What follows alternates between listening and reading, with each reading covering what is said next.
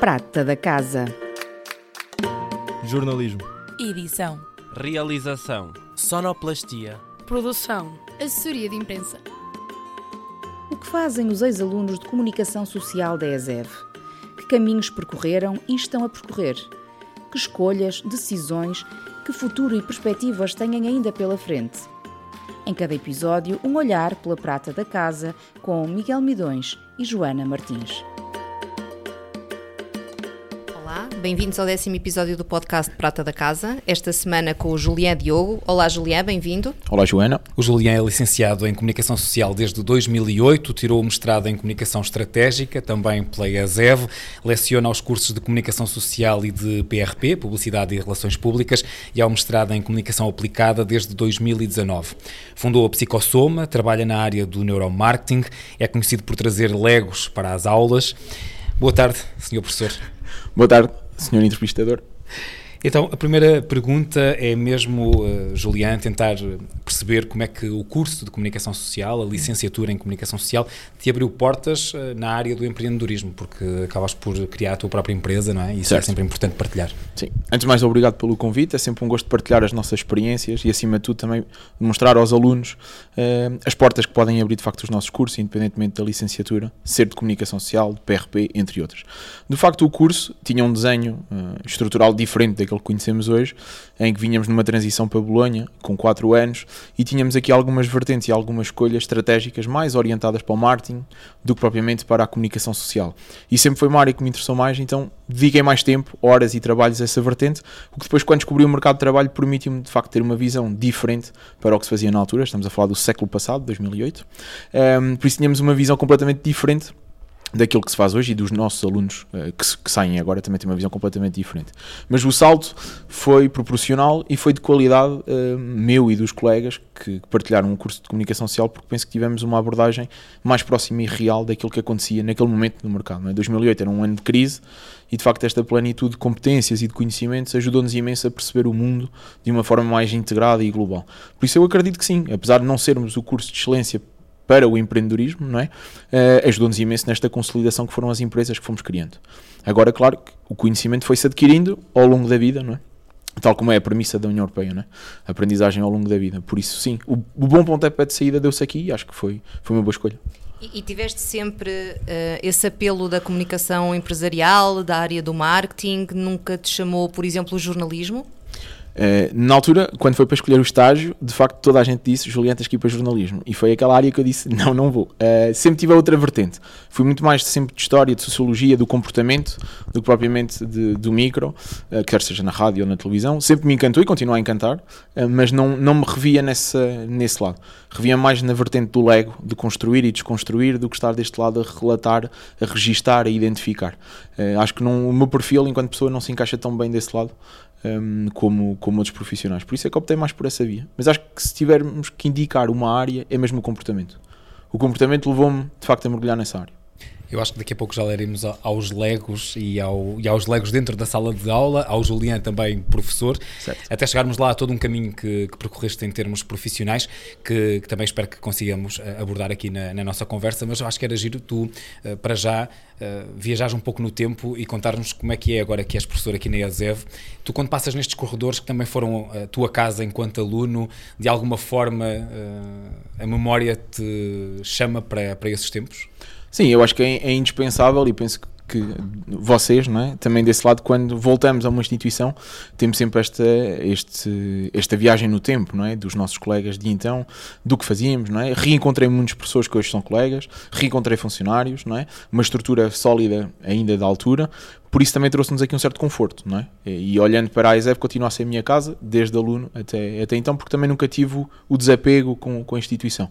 Mas é uma missão diferente, é uma visão diferente e é uma forma de ser e de estar, eh, não tão diferente quanto isso, mas diferente, não é? Mas sentimos, eu arrisco a dizer que sente também o peso da responsabilidade. É como se alguém nos tivesse passado eh, a tutela de, ok, já estiveste por aqui, então tudo o que tu achavas que estava mal, agora cabe-te a ti compor, não é? E não fazes o mesmo.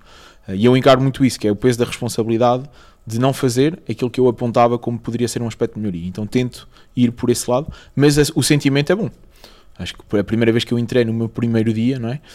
Um, acho que entramos com, com, com um brilho nos olhos porque pensamos, há uns, há uns anos estava aqui, não é? E agora sou eu que vou passar aqui a mala, sou eu que vou ligar o computador e vou falar para eles, não é? Apesar de já ter tido experiência como professor noutros, noutras instituições antes de chegar aqui à ESEV, voltar à ESEV é voltar à. Não? É? No meu caso, é a minha casa. E era um objetivo teu? Uh, tinhas traçado na tua mente a ideia de um dia poderes dar aulas na casa que te formou? Isso é curioso porque em casa a minha mulher é professora, não é? Então uh, sempre tivemos uh, esta conversa saudável. Ela na brincadeira dizia assim: pá, irás ser professor primeiro do que eu e acabou por acontecer. Uh, mas a verdade é que sempre foi um objetivo, não é? Ainda agora, este semestre, estou a fazer isso com os alunos de PRP, obrigo-os a traçar os seus 5 anos, os próximos 5 anos, que é uma coisa que é tramada para eles, que é pensar no futuro. E eu faço sempre isto de forma cíclica. Todos os 5 anos penso no que eu quero atingir. E de facto, tinha em mente atingir até aos 35 um, a possibilidade de ser professor. Pronto, cheguei mais cedo. Uh, tive a sorte de chegar um bocadinho mais cedo, dois anos mais cedo. Mas tinha isso em mente, tinha. Não vou dizer que não. E quem é que foram os professores, tu há bocadinho mencionaste, que, que te deram aulas e que tu encontraste aqui como colegas? Muitos. temos, temos a professora Mafalda, uh, o professor Luís Nunes, uh, o professor João, o professor João Nunes também, um, ehm, o professor Pedro Coutinho, não é? Uh, a professora Salomé, por isso temos muitos. E o que, o que é curioso é que também temos muitos que são professores que também foram colegas, não é? Mais velhos do que eu, como por exemplo o caso da Filipa, da Sónia, não é? Que são, fomos juntamente, em conjunto, estivemos como alunos, não é? A Filipa mais velha, a Sónia também, e eu como aluno, é? Por isso houve aqui um triângulo, não é? Que é colega, professor e agora também professor e novamente colega. Por isso tem uma parte muito engraçada do, do ciclo, não é? Do ciclo universitário. Exato. E depreende-se de, por aquilo que, que falaste que um, estava na tua mente vires a ser professor, porque se planeias isso há 5 anos e até aconteceu mais cedo, planeavas. Falaste aqui também eh, noutras instituições. Eh, quando é que isso surge? Uh, como é que surge na tua vida a docência, não é? Uma vez que tinhas a tua própria empresa, estavas já bem lançado em termos de mercado de trabalho. Como é que isso surge e em, em que instituições? Que instituições são estas que falaste que certo. por onde tinhas começado? É, essa pergunta é interessante porque depois, quando nós conhecemos o, o, ciclo empresarial, percebemos que a empresa também nos permitiu que isso uh, fosse acontecer. Porquê? Porque nós na Psicossoma promovemos formação profissional, temos um, uma série de livros já editados, cerca de 70, então sempre estivemos próximo da formação. E quando nós estivemos próximo da formação, houve momentos em que eu também comecei a mergulhar na formação. Não é? Em 2007, 2008, comecei eu também a dar formação. E formação aqui, formação ali, conhece pessoa aqui, conhece ali. Se calhar seria interessante vir cá, e de forma uh, inconsciente não consigo identificar o dia em que é, o primeiro convite surgiu, mas se calhar assim a primeira grande experiência de continuidade foram de facto as pós-graduações de neuromarketing no Brasil, em que fazíamos a viagem uh, Viseu-São Paulo ou Viseu-Campinas com maior regularidade, 4, 6 vezes por ano. Foi a grande experiência uh, de, de ensino. Depois o ISAG, no Porto, também surgiu pela via do neuromarketing, o convite, que ainda é hoje, não é? aliás, uh, sexta e sábado estarei lá, com formações de especialização. Esse foram, foi o segundo grande momento de, de, ensino. E agora, mais recentemente, no ISCA, um, em Oliveira do Bairro, também mais uma experiência uh, num mundo diferente, academicamente falando. E dessa área do comportamento, de que tu falaste, aliás, no início do neuromarketing, o que é que tu trazes para dentro da sala de aula? Que contributos é que os teus alunos, seja no mestrado, seja nas duas licenciaturas onde dás aulas, que contributos é que tu trazes uh, e, e, que ajudam a enriquecer a tua sala de aula? Bem, eu penso que o melhor contributo é quando nós fazemos uma atividade e no fim olham para nós e dizem assim, professor, isto deu-me trabalho. Uh, Dá-me sempre um gozo ver que deu trabalho porque é sinal que houve um esforço, não é? Eh, eu acredito que o comportamento é inerente a qualquer um de nós, desde a comunicação, à educação básica, a todas as áreas, mas falamos pouco dele. Então eu tento sempre trazer essa, essa visão biológica do comportamento. Termos em atenção as emoções do outro, termos em atenção os, o que é que interfere com o nosso comportamento, os estímulos, o visual, o sonoro, seja o que for. E independentemente das áreas, Claro que mais em análise de mercado e comportamento do consumidor, mas nas políticas de comunicação no espaço europeu, tentar demonstrar que apesar de estarmos no mundo digital, as emoções estão sempre inerentes. E como é que nós podemos gerir, ajudar a gerir e sincronizar-nos com o outro, que é um aspecto que muitas vezes está em falha neste mundo cada vez mais rápido e cada vez mais digital. Tu habitualmente partilhas nas redes sociais, nas tuas redes sociais, uh, alguns momentos dessas aulas e daquilo que fazes dentro das aulas, o que, uh, no meu ponto de vista, é correto e é bom, porque uh, ainda por cima se das aulas a um curso de publicidade e relações públicas, há que saber publicitar o que fazemos. Vendermos o nosso curso. É não? isso, o marketing pessoal, neste caso o marketing, marketing do próprio curso, e portanto eu acho que é extremamente positivo, quer para o curso, quer para a ESEV. Isto para contextualizar a pergunta que vem a seguir, que é, tu tens consciência de que as tuas aulas são diferentes ou disruptivas ou que marcam eh, de alguma forma, de, de forma diferente o percurso dos alunos? É assim, não, não farei melhor do que ninguém, faço aquilo que me parece a mim ser o ajustado para o momento e acima de tudo sempre. Eu gostaria de estar ali naquele momento a viver isso. E eu penso que às vezes, se calhar a exigência que eu transponho para esse tipo de atividades, às vezes pode sair um bocadinho acima daquilo que é o aceitável, entre aspas, não é? Mas penso que também se atirarmos sempre constantemente a barra para baixo, não vamos atingir o, o, o, superior, não é? Mas sim, eu acho que há um impacto que é positivo, principalmente quando nós notamos que há esforço do outro lado, dedicação, e acima de tudo quando nós sentimos que é difícil. Porque também durante muito tempo vendemos a ideia que tudo pode ser fácil em que a felicidade é o, ponto, é o ponto de escada, em que a felicidade é constante, e se não houver momentos de dificuldade, de entrave, de superação, não vai haver felicidade, não vai haver bem-estar. Então é preciso gerar desconforto para atingirmos o conforto. E às vezes, quando trazemos legos, plasticina, trazemos brinquedos, em que os nossos jovens alunos muitas vezes deixaram de brincar há muito tempo, não conseguem desbloquear do ok, isto dá para brincar e dá para trabalharmos a sério. Às vezes é difícil, não é? Eh, e quem estiver a ouvir e quem estiver nas aulas sabe que nem sempre é fácil. Mas eu acredito sempre que a brincar podemos aprender muito mais do que apenas ir só a ouvir, não é? Eh, por isso sim, mas acho que há um peso da responsabilidade também, que é fazer diferente, mas tem que se fazer bem feito. Não é só fazer diferente porque nos apetece e porque achamos que é giro, não é? Quando fundaste a Psicossoma em 2008, foi em 2008? Não, a Psicossoma já estava fundada pelo, pelo Fernando Rodrigues. Eu agora hoje sou um dos sócios, né? somos dois, uhum. mas eu cheguei, ela ainda era, tinha acabado né, há dois, três anos, então foi uma rampa que tem-se feito nos últimos anos em conjunto. Não é? Ok. E eu ia perguntar, então, nesse ano de 2008, que foi aquele ano da crise que tu já referiste e que para muita gente foi também uma oportunidade, não foi. é? Tentar perceber como crescer a partir certo. dessa crise ou como contornar essa crise. Como é que têm sido os últimos anos? Mais difíceis, mais desafiantes? Como é que é estar também no mundo empresarial? Eu, neste momento, o nosso panorama, uh, já vivemos altos e baixos, já vivemos dimensões maiores do que vivemos hoje. 2008 foi um ano muito difícil, uh, se calhar nem tanto 2008, mas mais 2009 porque 2008 ainda estávamos todos aqui mais ou menos a ver o que é que ia acontecer, não é? 2009 foi um ano difícil, 2012 foi um ano muito difícil, lembro. Tivemos muitas dificuldades em vender serviços, vender livros, vender formações. Recentemente a pandemia trouxe-nos um, no início um crescimento brutal de venda de livros, por exemplo. Nós vendemos livros como nunca vendemos. Eh, em dois meses, março e abril, vendemos livros como se calhar o equivalente a um ano de vendas. As pessoas procuraram essa fonte de conhecimento e o resto tivemos que adaptar uma adaptação constante. É? Nós já temos cursos em Be-Learning desde 2008, já temos formações em e-learning também, sempre tivemos essa noção de que otimizarmos o tempo e o espaço era de facto uma forma de encurtar, por um lado, o envolvimento dos formantes, mas também ganhar uh, espaço no, no, no mercado. Mas tem sido uma luta constante um, e se calhar, é um bocadinho aqui o, o, o, ciclo que se fecha de todos os empresários, mas penso que o, a carga fiscal, os, os, as obrigações, entre aspas, é, de termos as portas abertas são, continuam a ser cada vez maiores. E arrisco a dizer que hoje trabalhamos muito mais do que trabalhámos em 2008 e ganhamos muito menos do que ganhámos em 2008. E falaste aí precisamente também desses anos da pandemia e, e, e, acredito que essa realidade para a empresa tenha sido uma realidade diferente daquela que foi para o teu trabalho como professor aqui na Escola Superior de Educação. Miguel também já falou aqui de, de seres conhecido pelas tuas aulas mais disruptivas. Como é que uh, lidaste com uh, o facto de de repente estares com os teus alunos atrás de um computador, já não há legos na sala de aula, já não há aquela figura em cartão do Tintim que eu às vezes também te vejo trazer aí para as aulas, enfim, como é, como é que isso foi para ti? Já trazias essa experiência desde 2008, se calhar, dos cursos em Biller, mas por outro lado tirou-te aqui algumas ferramentas que a sala de aula te dava. Sim, sem dúvida. Tirar a ferramenta principal que é o contacto, não é? O contacto direto, o olhar, o, o, o toque, a energia não é? positiva de todos nós. Mas tive a sorte não é? de estar num seio empresarial onde tivemos sempre esta preocupação. Então as ferramentas, os recursos eu conhecia-os, não é? Uh, tive que repensar como é que os vamos implementar e como é que, acima de tudo, vamos dosear isto. É? Porque penso que no início do Covid o grande problema foi não saber dosearmos é? os compromissos, a quantidade de conteúdos, a quantidade de aulas, e isso foi sempre a minha preocupação, porque eu já tinha a experiência do resto e eu sabia que 4 horas à frente de um computador, 3 horas não iria funcionar. Então a minha preocupação foi tentar reinventar os legs à distância. É?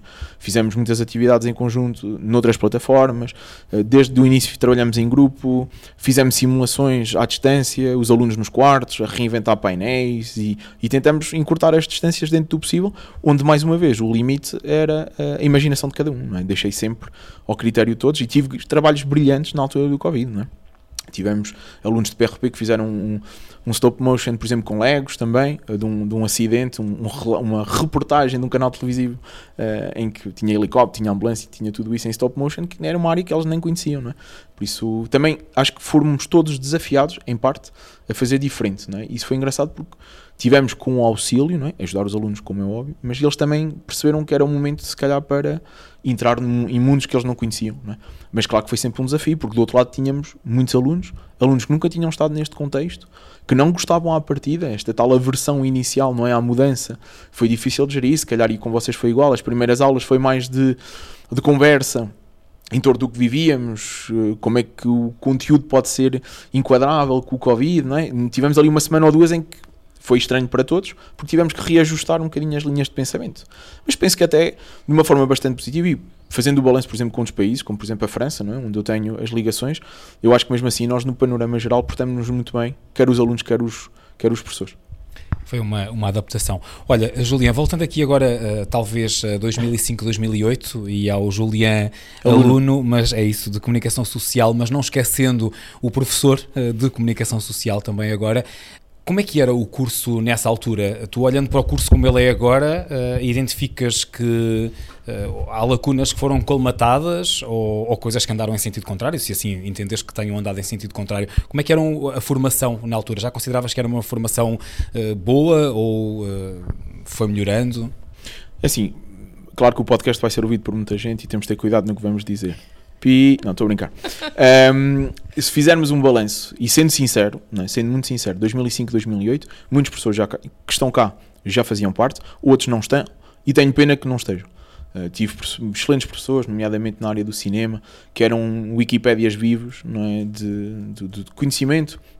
Tivemos unidades curriculares como Direito Internacional, que hoje em dia nem passa muito pela cabeça, não é? Surgir, uh, mas tivemos unidades curriculares de grande valor penso que na altura o que era comum a todos nós era sentirmos que havia muita gente que vinha do mercado de trabalho também na qualidade docente, o que era bom, trazendo uma visão diferente. Lembro da professora Mafalda, na altura já tinha trabalhado e trazia uma visão diferente, a forma como abordava as aulas, como nos explicava o que pode acontecer no mercado e, e de facto íamos às aulas, estávamos atentos porque dizíamos, é pá, para lá que isto é o que nós vamos encontrar lá fora. E aí eu penso que é isso que se espera de um Politécnico, não é? Eh, que as pessoas tenham, ou pelo menos tenham um pé durante algum tempo nos dois lados para trazer esta realidade. Eu tive boas experiências. Claro que tivemos, temos sempre uma ou duas cadeiras, não é? unidades curriculares que não são a nossa praia, mas isso é uma questão de tema. Mas eu penso que o curso conseguiu adaptar-se um, essencialmente numa vertente mais prática e vocês os dois são um bom exemplo disso, não é? Pessoas que estiveram lá fora e que estão cá. E eu acho que esse é o caminho uh, a continuarmos, que é pessoas que tenham ou que tenham tido uma larga experiência, 10, 15 anos, e que venham depois contribuir. Sem também deixar de lado um aspecto que é importante, que é a pedagogia do profissional que vem de fora também. Porque ser um bom profissional também não chega para ser um bom professor. É? Temos que reforçar, se calhar, aqui as formações de quem vem de fora, de todos nós, é? quem vem de fora, para ter um alinhamento mais próximo das boas práticas pedagógicas e das necessidades dos nossos alunos. Não é? Porque um aluno hoje não é o aluno que era o Julián em 2005. Não, é? Uh, não temos a mesma relação, apesar dos professores serem Acho que a ESEP sempre foi conhecida pela proximidade, não é? Mas não, temos, não tínhamos a proximidade que hoje em dia os alunos têm connosco, não é? Eh, qualquer aluno eh, tem, manda-nos envia-nos uma mensagem por WhatsApp, Instagram, seja o que for, e nós na altura, se calhar havia aulas que até para fazer uma pergunta eh, pensávamos duas vezes, não é? Devo ou não fazer a pergunta? Isto mudou, liberdade também traz responsabilidade, responsabilidade essa que também tem que ser assumida por todos, não é? E, mas penso que é o caminho certo, estamos no caminho certo, o curso foi aprendendo, cometeu erros, não é? Como todos, e penso que isto é um espelho nacional, todos eles vão cometendo erros, mas penso que nós, neste momento, temos um curso mais preparado para o mercado de trabalho do que tínhamos em 2005. Nós costumamos pedir aqui aos nossos entrevistados que façam uma espécie de gosto, não gosto do curso certo. de comunicação social.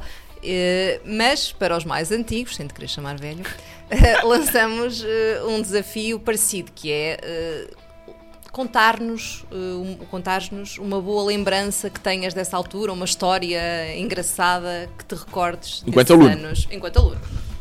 Nós tínhamos uma unidade curricular que era que era extremamente marcante para todos, que era uma unidade curricular com o professor Fraga, não é? Em que o momento que tínhamos aulas com o Fraga sabíamos que era aquele momento de desfragmentação, eh, desfragmentação cognitiva, não é? Aquilo íamos para ali e sabíamos que saíamos com um nó no cérebro sobre o que iríamos fazer do ponto de vista da expressão dramática e da comunicação. E de facto fizemos um trabalho eh, na altura que nos deu um gozo imenso fazer. Ainda hoje ele tem essa lembrança em casa, na chaminé, ainda há 15 dias me disse isso que foi um trabalho sobre a evolução da comunicação ao longo dos tempos. É? E o meu grupo ficou com os primórdios da comunicação. Então nós aparecemos com uh, uns tapetes, é? Uh, todos nus, só com os tapetes, um, eh, e com uns paus de, de oliveira é? para apresentar o trabalho.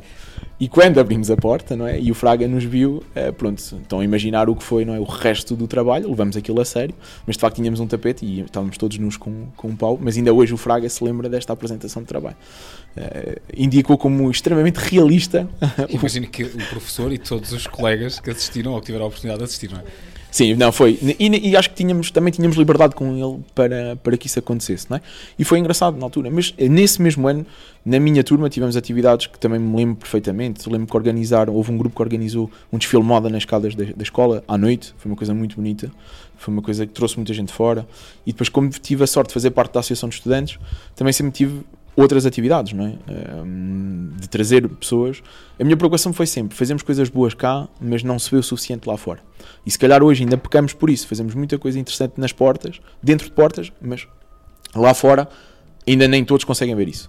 Uh, e penso que isto também é um aspecto que podemos melhorar todos. Mas isso, uma boa memória, sem dúvida, esse Sim. trabalho do Fraga. Esse aspecto, até porque estamos a comemorar os 40 anos da EASEV, é, pode ser assim um, uma espécie de uh, ponto de viragem. Daqui para a frente Acredito temos que, sim, que estamos no caminho comunicar certo. bem aquilo que fazemos cá, não é? Já que é bom já que é bom. Exatamente. Julião, o nosso tempo uh, esgotou-se, mas deixa-nos dizer que foi um prazer estar à conversa E eu agradeço. Contigo. Ok.